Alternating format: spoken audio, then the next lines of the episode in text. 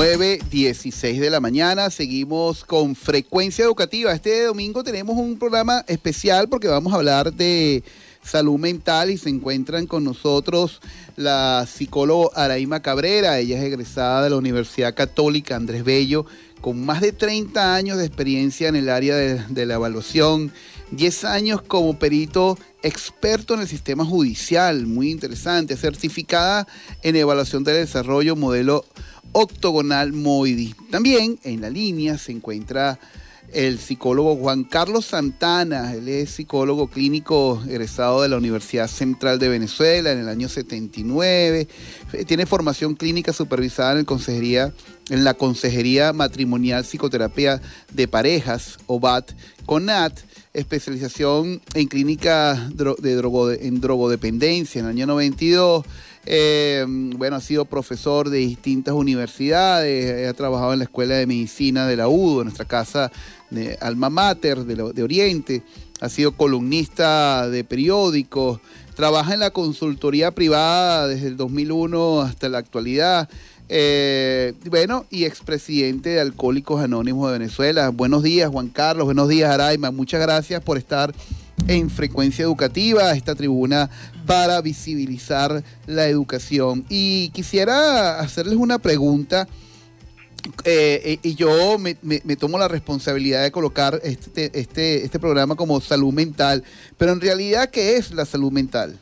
Bueno, buenos días. Este, bueno, muchas gracias, Víctor, por invitarme a tu programa tan, tan exitoso y bueno, y encantada también de compartir este espacio con Juan Carlos, que bueno, colega y amigo personal y bueno, este, me encanta, me encanta de verdad compartir con ustedes eh, eh, estos minutos. Bueno, yo pienso que lo primero que tenemos que tener en cuenta es que hay que entender en concreto qué es tener salud mental, ¿no? Y cuando uno habla de salud mental, uno se refiere a dos cosas importantísimas. Primero, cómo yo manejo la ansiedad, ¿ok?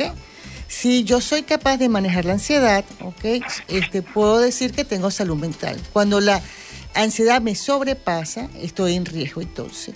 Y también cómo yo reconozco mis emociones y cómo gestiono mis sentimientos, ¿ok? Porque eso va a determinar de alguna manera cómo estoy pensando y cómo voy a reaccionar frente a lo que el entorno me va a, exponer, pues. Entonces, viéndolo así, podemos entonces comenzar a hablar acerca de salud mental, ¿ok? Salud mental, qué interesante el tema de la ansiedad. Juan Carlos, ¿Cuál es tu opinión con respecto a la salud mental? Bueno, la salud mental es un concepto que tiene que ser integral. Ya en, este siglo XXI, ya difícilmente podremos separar la noción de salud física o salud integral con la salud mental. Ya está cada día más demostrado que las enfermedades eh, son psicosomáticas, algo que comenzó por allá a principios del siglo XX con, con Hahnemann, con el doctor Bach, con otra eh, cantidad de, personas que hablaron de la noción de salud integral de, mental por un lado y la salud física por otro. Estos adelantados a la época dijeron que casi todas o todas las enfermedades, antes de ser enfermedades físicas, cursa una enfermedad mental cursa una alteración del componente mental, del componente emocional, del componente conductual de la salud. Entonces ya casi no separamos eso. Sin embargo, la salud mental está referida al estado de equilibrio, como decía Raima, de esas emociones, de, la manera de procesar la información y que esta información y que esta emoción esté equilibrada, que pueda variar entre sus valores, sus posturas normales. Cuando se escapa de allí, entonces ya estamos hablando de enfermedad mental. anteriormente, pues, este, la gente varía en sus emociones, pueden ser intensas, moderadas, o suaves o leves, pero en general la salud mental es eso. Ok, una de las cosas que hemos vivido en este año tan complejo producto de, la, primero de la pandemia y luego de la cuarentena que, que, ha, que ha hecho cosas interesantes a nivel positivas, pero también ha reflejado, ha sacado lo peor del, ser humano. En estos momentos que, que pues pudiésemos entender que hay un repunte en nuestro país de la, de la, del tema del COVID. Me gustaría entender cómo, cómo ha sido el impacto de, la cuarentena en nuestra sociedad. Pero no me la responden ahorita, luego del corte de escuchar una muy buena música, eh, lo deshojamos las margaritas en ese sentido. ¿Les parece? Excelente. Muchas gracias. Nosotros vamos a escuchar buena música y ya regresamos. 9.27 de la mañana, nosotros seguimos conversando con estos grandes psicólogos de la zona, Araima Cabrera y Juan Carlos Santana, sobre salud mental y nos gustaría que, bueno, siguiéramos conversando sobre el impacto de la pandemia. Podemos hacer hasta una retrospectiva. Ya tenemos un año, prácticamente un año, porque el 14 o el 13, si mal no recuerdo, eh, en Venezuela se decretó la pandemia y bueno, nos aislamos para protegernos en nuestras casas. Entonces, nos gustaría saber, eh, como buenos investigadores que son, eh, algunas referencias que si pueden hacer una retrospectiva de cada una de sus visiones. Ok, fíjate. ¿Qué, ¿Qué implicó la cuarentena en los primeros comienzos? Implicó quedarse en su casa. Es decir, cambiar nuestros hábitos de la noche a la mañana. Nuestros hábitos laborales, nuestros hábitos personales, de relaciones, nuestros hábitos educativos. Este, y bueno, eso nos enfrentó a estar todo el día en la casa tratando de adaptarnos a una nueva situación. Eh, esto conllevó a que de repente eh, algunas relaciones que no estaban, vamos a decirlo, sanas o, estaban entre comillas funcionando por esa, por esa misma rutina, empezaran a resquebrajarse. Eso implicó también que los padres empezaran a ver conductas en sus hijos, que eso a mí me parece muy positivo porque este, tener un niño todo el día en la casa y ver de repente lo hiperactivo que es o, lo indisciplinado o de repente los cambios de humor, fue positivo porque hay padres que buscaron ayuda, pero todo esto nos llevó a situaciones que nos generaron mucha ansiedad, inclusive han, terminado este, con relaciones terminadas, con con discusiones fuertes, porque la convivencia se transformó en otra cosa. Entonces nuestros hábitos se cambiaron totalmente y eso, este, aunque no nos dimos cuenta, tuvo un gran impacto en nuestra salud mental, por decirlo así. Este, y por lo menos yo que trabajo como voluntaria en el programa de psicólogos del Estado en Suárez, este, muchas de las llamadas que se me hacen es por personas que sienten mucha ansiedad con sus, por sus relaciones personales, es decir, con su relación de pareja, sus relaciones familiares. Y uno dice, bueno, ¿qué tiene que ver esto con el COVID? Tiene que ver. ¿Por qué? Porque entonces e, ese, ese, ese confinamiento ha hecho que, bueno, que las relaciones que, que estaban de manera disfuncional se hayan incrementado. Entonces las personas buscan ayuda por eso.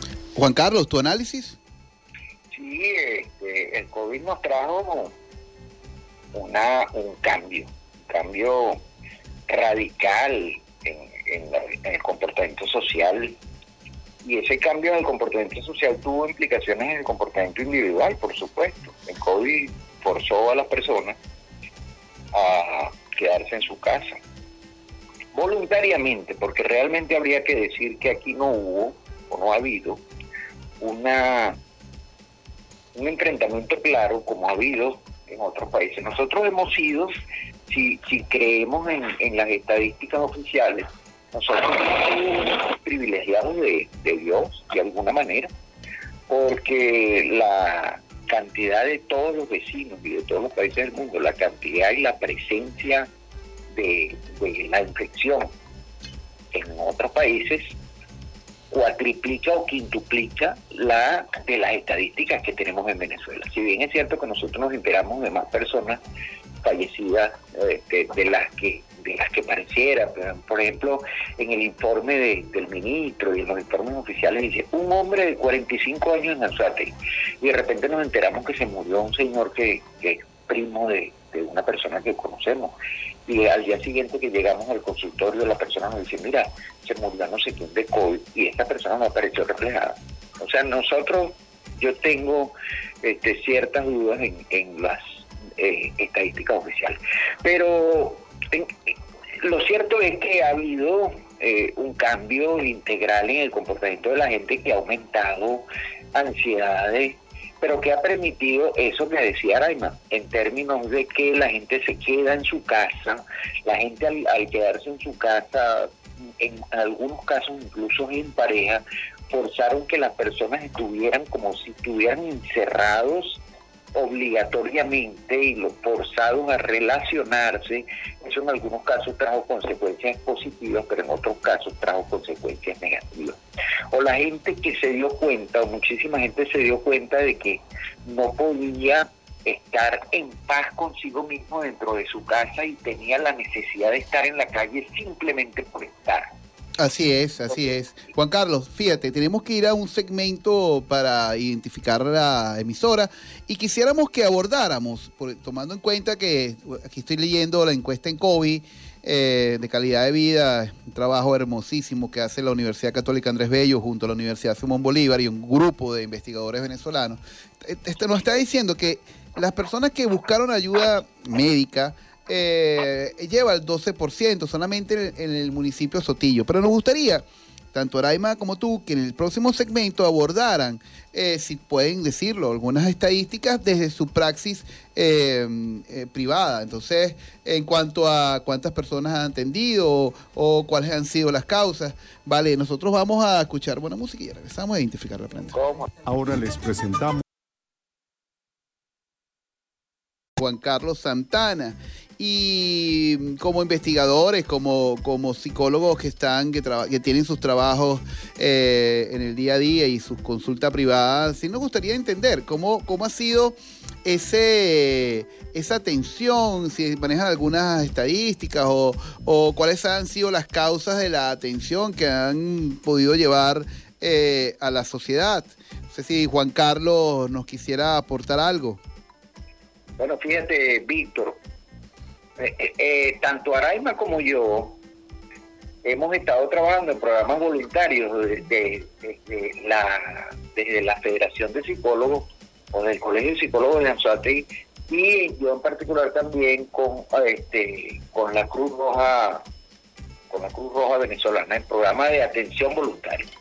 Sobre todo en una época estuvo muy fuerte esa necesidad de la gente de buscar eh, ayuda porque se sentían muy sobrecargados en su funcionamiento emocional por el hecho de estar en la casa y por la situación de temor y por el temor al contagio y por la dificultad que veían para relacionarse y toda la, la, complicación social que trajo de negocios cerrados, de, de eh, bancos, toda esa, esa cosa que todavía se mantiene ya un poco de una manera más relajada, a veces extremadamente relajada, que uno ve a la gente en la calle sin tomar las precauciones, sin ponerse el tapaboca, el barbijo, sin, sin, tener la, la, fuerza de la utilización de, de las medidas preventivas y la distancia social, que son importantes, porque la gente ha hecho como, como que un como que una costumbre ya en el, en el año ya que llevamos lo ha tomado así. Pero sí hemos habido un aumento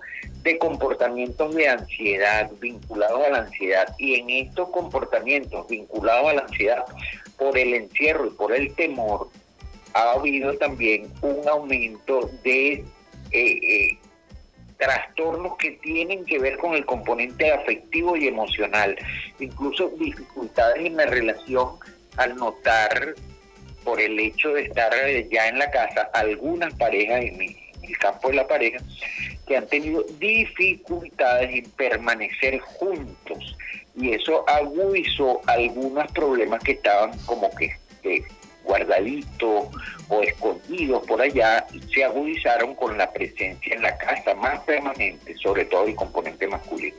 Pero sí ha habido un aumento de, de la ansiedad y de comportamientos asociados a la emoción, entre otros, depresión e intentos pues de, crisis de, crisis de pánico. Ok. Araima. Quiero agregar algo. De, las personas que yo he atendido en el programa, me llama muchísimo la atención que casi el 90% de las personas que han solicitado este ayuda han sido mujeres. Entonces, eso es importante ver por qué los hombres no buscan, ¿ok? O no, o no eh, solicitan ayuda, porque la ansiedad no tiene nada que ver con género, ¿ok? Entonces, eh, a lo mejor están afrontando la ansiedad de otra manera y consideran que, bueno, que buscar este apoyo psicológico o orientación psicológica no es necesario. Pero yo pienso que sí lo es, porque cuando ya la ansiedad te sobrepasa, ya empiezas a tener insomnio, empiezas a ser una persona irritable, inclusive la misma ansiedad hace que, tengas problemas de memoria, este, tengas problemas de concentración, inclusive te puedes estar, puedes estar deprimido y no sentirte, porque las personas tienen entre comillas, este, que el concepto de estar deprimido es estar tirado en una cama, sufriendo, sin ganas de hacer nada. No, uno puede estar deprimido y estar funcionando, pero con, con mucho malestar, o sea, con, con mucho este, eh, dolor y, sufrimiento. Pero bueno, eh, es importante que las personas entiendan que, o que, que eh, si necesitan ayuda, tienen que solicitarla. O sea, Indudablemente, cuando hablamos de salud mental no tiene nada que ver con los géneros, aunque la encuesta en COVID refleje que hay una brecha importante de desigualdad entre los géneros, pero eh, tenemos que entender que si nosotros no buscamos ayuda, bueno, pues luego eh, no podemos, eh, bueno, funcionar ni individualmente ni en sociedad. Una de las cosas que, que hoy día deberíamos tener a la mano es estos números de estos psicólogos, porque así como vamos al odontólogo con regularidad, tenemos que ir con regularidad al, al, psicólogo, porque al final no se trata de que estés mal, sino que te den tips o herramientas para poder afrontar alguna problemática. Nosotros, fíjense, vamos a ir a identificar, vamos a, váyanse a relajarse un poquito y a la vuelta vamos a hablar sobre el tema educativo, porque no podemos irnos de este con estos maravillosos psicólogos sin hablar del tema educativo. Nosotros ya regresamos los temas que te...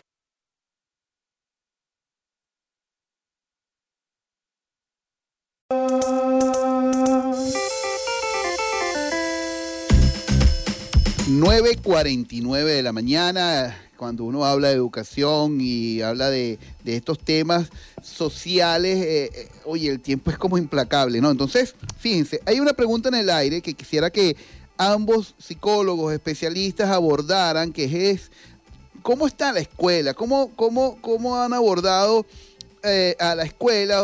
¿Cuáles han sido sus miradas?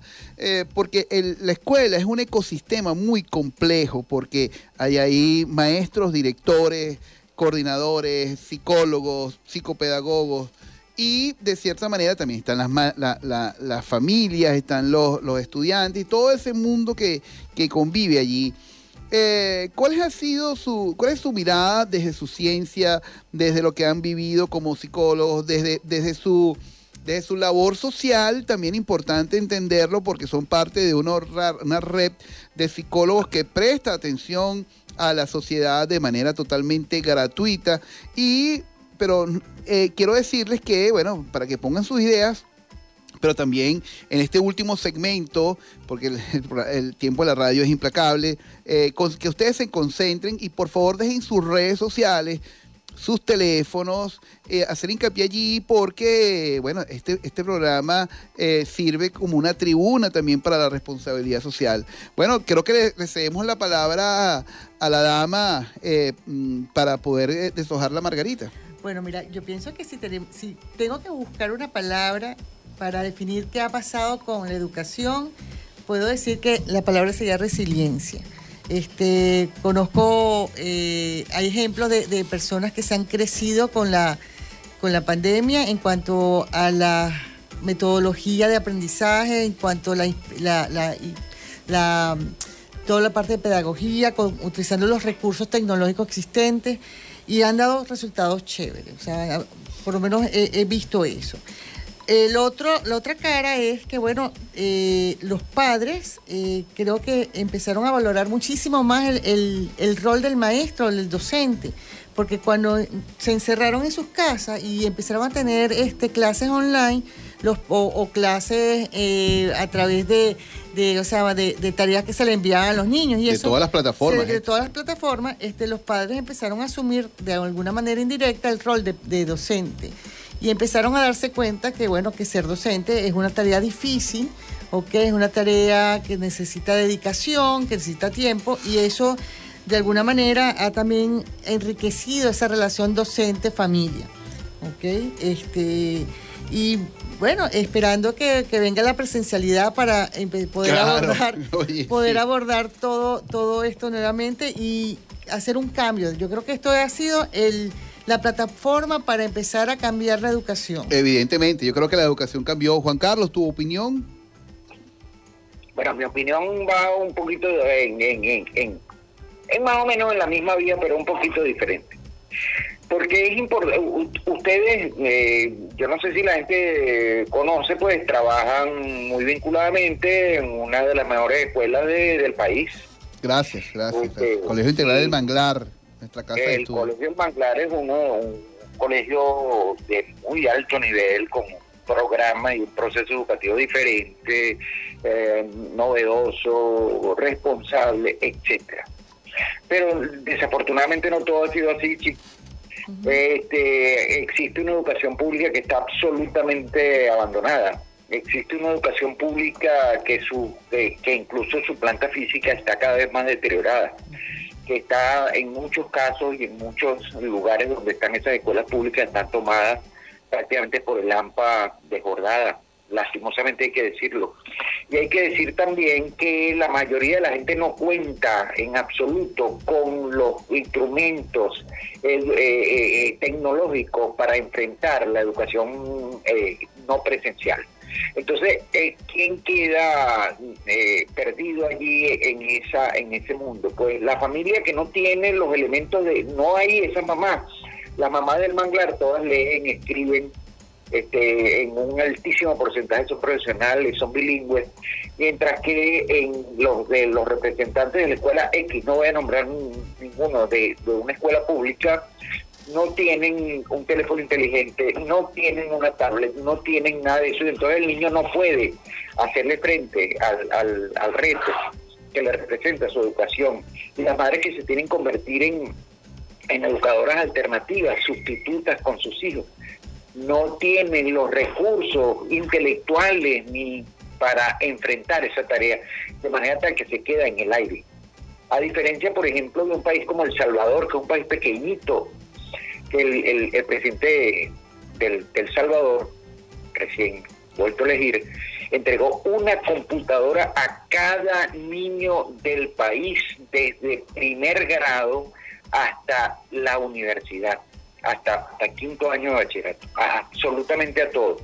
Una HP profesional donde se puede hacer todo, no, no, una pantallita, sino realmente algo así. Entonces, nuestro país, lastimosamente, no tiene la, la precisión de establecer una clara diferencia entre la educación que va a un determinado sector y la otra educación que puede mantener una comunidad educativa eficiente que enfrente la realidad de los no, no, muy interesante lo que está diciendo porque además refleja, es una radiografía pero también yo quisiera también rescatar el rol de los docentes venezolanos que han sido muy resilientes con todo esto y a pesar de todos los obstáculos, ellos están allí batallando, llevando las cosas. Eh, Juan y Araima, por favor, me están escribiendo y nos gustaría que dijeran sus teléfonos, para si, si lo pueden dar para su consulta o si tienen un teléfono empresarial y sus redes sociales para que puedan escribirle a ustedes, por favor. Bueno, mi teléfono es 0414-802-1772 y mi Instagram es arroba Araiba Cabrera Psicólogo. Ok, Juan.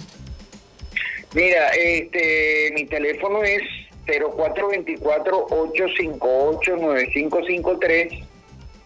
El Telegram es arroba Juan Carlos Santana guion bajo tu psicólogo. En Instagram es Juan Carlos el psicólogo. Qué bueno.